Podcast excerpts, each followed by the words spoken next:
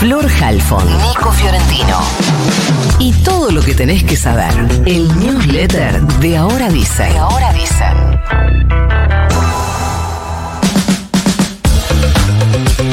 La familia de Tomás Tello, el joven de 18 años asesinado por una patota en la localidad costera bonaerense en Santa Teresita, resolvió que no hubiera velatorio para despedir al adolescente. Los resultados preliminares de la autopsia del cuerpo confirmaron que sufrió una herida punzocortante en el tórax y que eso dañó directamente su corazón.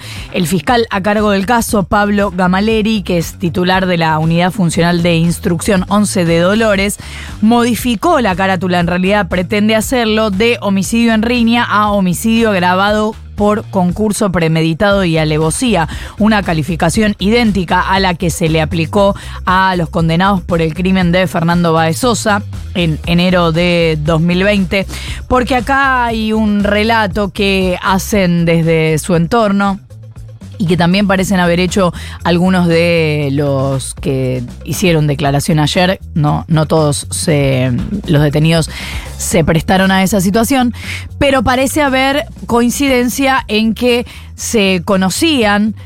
Tomás y sus agresores porque la semana anterior Tomás había hecho una reunión en el marco de los festejos de Navidad o de esos días de Navidad, una, un encuentro privado, una fiesta y por alguna razón que desconocemos no había dejado pasar a este grupo y el fiscal dispuso que las indagatorias de los que hasta ayer eran los nueve detenidos se lleven a cabo hoy, o por lo menos la mayor parte de ellas, y pidió la, que se detuviera oficialmente a todos ellos desde el juzgado de garantías interviniente. Y ayer se sumó un nuevo detenido como partícipe del episodio, así que seguiremos hablando de las actualizaciones de esta causa, pero según estas primeras declaraciones que hay, y incluso por declaraciones del abogado de la familia de Tomás, todavía faltan detenidos e incluso no están seguros de que entre los detenidos esté el autor material derecho.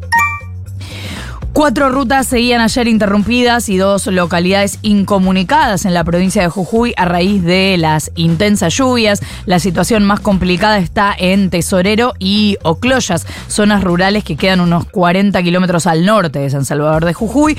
Hubo que acercar a todas esas zonas bolsas de alimentos, medicamentos, pañales para niños, para adultos, desde la dirección de emergencias porque unas 58 familias quedaron en una situación muy complicada.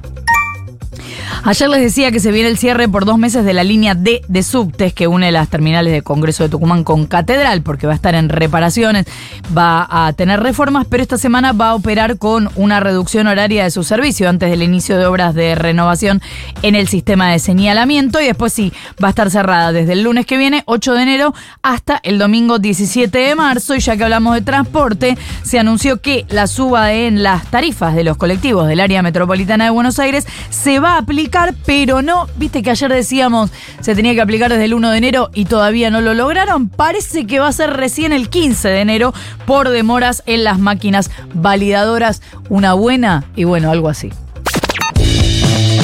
completamente fuera de control el aumento de las naftas. Las empresas del sector anunciaron otro aumento desde la eh, medianoche pasada. Es decir, quienes vayan a cargar nafta hoy ya se lo van a encontrar. Es un aumento de entre el 23 y el 27%. Eh, así que eh, lo decía, quienes, quienes vayan hoy a cargar se lo van a encontrar en la mayoría de las cadenas. Escuchen los números. Solo desde que Milei es presidente estamos hablando de un 90% de aumento. 260 acumula en el año muy pero muy por encima de la inflación que terminará cerca del 200%. Así el litro de nafta premium en surtidor lo van a encontrar por encima de los 800 mangos, mientras que la super estará en torno a los 700. Por ahora, la libertad de que las empresas le pongan el precio libremente, justamente, a los combustibles llevó al precio de la nafta a su histórico de un litro, un dólar aproximadamente atado lógicamente a otra decisión política que fue la devaluación, poner al dólar oficial por encima de 800 mangos hizo que las petroleras puedan exportar a ese precio igual con retenciones, es decir, hoy las empresas están vendiendo más cara la nafta de lo que la pueden exportar. Pedro, mira quién vino, van a gritar en el gobierno mañana eh, cuando desembarque en Buenos Aires la primera misión del Fondo Monetario Internacional desde que Milei es presidente. El objetivo es renegociar el acuerdo caído, así lo expresó el vocero presidencial ayer, hablamos de Manuel Adorni, van a ser recibidos por el jefe de gabinete y el ministro de Economía, Nicolás Pose y Luis Toto Caputo. Mientras tanto, el gobierno va a postergar para fin de mes los pagos previstos para enero que no es poca guita. El 9 de enero se vencen 1.300 millones de dólares y el 16 otros 650. En total 2.000 palos verdes que se van a postergar para fin de mes. Algo que ya venía haciendo masa, igual juntar los pagos del mes para los últimos días. Recuerden que apenas asumió Milei tuvo un pago muy pero muy encima que no pudo postergar por lo que recurrió a un préstamo puente de la CAF, algo que en su momento también hizo masa. Hubo novedades ayer en el trámite judicial del mega DNU de Javier Milei. Por un lado, la Cámara de Apelaciones en lo laboral habilitó la feria para tratar a la medida cautelar que había solicitado la CGT. Recuerden que en primera instancia el juez Ramonet había rechazado manifestarse sobre esa cautelar porque dijo el DNU aún no estaba en vigencia. Ahora el DNU ya está vigente y la Cámara reconoció que hay un daño hipotético y posible y probable, por lo que habilitó la feria para tratar el caso en enero. Además, se puso a sí misma la Cámara Federal a cargo del expediente. La mala para la CGT, bueno, que la Cámara le pidió opinión al fiscal que opera justamente ante la Cámara Laboral y el fiscal, que se llama Juan Manuel Domínguez, dijo que no le corresponde al foro laboral, sino a la Cámara en lo contencioso administrativo federal.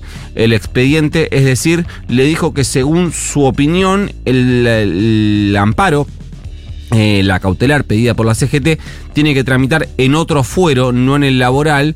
En el fuero administrativo ya hay una mega causa que tiene el juez Esteban Furnari que viene unificando en un solo expediente todos los amparos cautelares y pedidos de inconstitucionalidad que llegan contra el decreto 70-23. Lo que resta ahora es que la Cámara Laboral defina si concuerda con el dictamen de fiscal o si igualmente decide hacerse cargo de la causa y si lo hace habrá que ver qué dice la Cámara en lo contencioso administrativo. Es decir, hay que ver si esto no termina en un choque de fueros.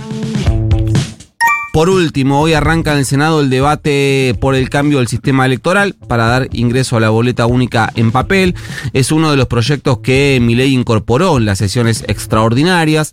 Recuerden que esta ley ya tiene media sanción de la Cámara de Diputados, un debate que se dio en 2022, pero que cuando llegó al Senado Cristina cajoneó porque el peronismo tenía el número para rechazarla. Ahora la situación es distinta. Entre la Libertad Avanza, el PRO, la UCR y algunos aliados llegan a 30 un senadores, le faltan 6 para el quórum y cambiar eh, en forma definitiva la manera en que votamos los argentinos y las argentinas y la verdad que no están lejos de conseguir esos seis que, lo, que le faltan de piso. Tienen a la senadora cordobesa Alejandra Vigo, en Córdoba se usa esta boleta hace un montón. Hay una senadora de Río Negro que ya eh, acordó algunas cosas con el oficialismo, dos de menciones, otros dos senadores que entraron por el eh, frente de todos, pero que apenas entraron se, armaron rancho aparte, como el entrerriano Cuader o el correntino Camagüe Espino. Lo que quiero decir es que por primera vez en muchos años la boleta única en papel tiene un escenario que puede ser favorable en el Senado de la Nación y que cambie, como decía recién, definitivamente la forma en que votamos los argentinos y las argentinas. Mandamos el newsletter. Mándenos. Se va.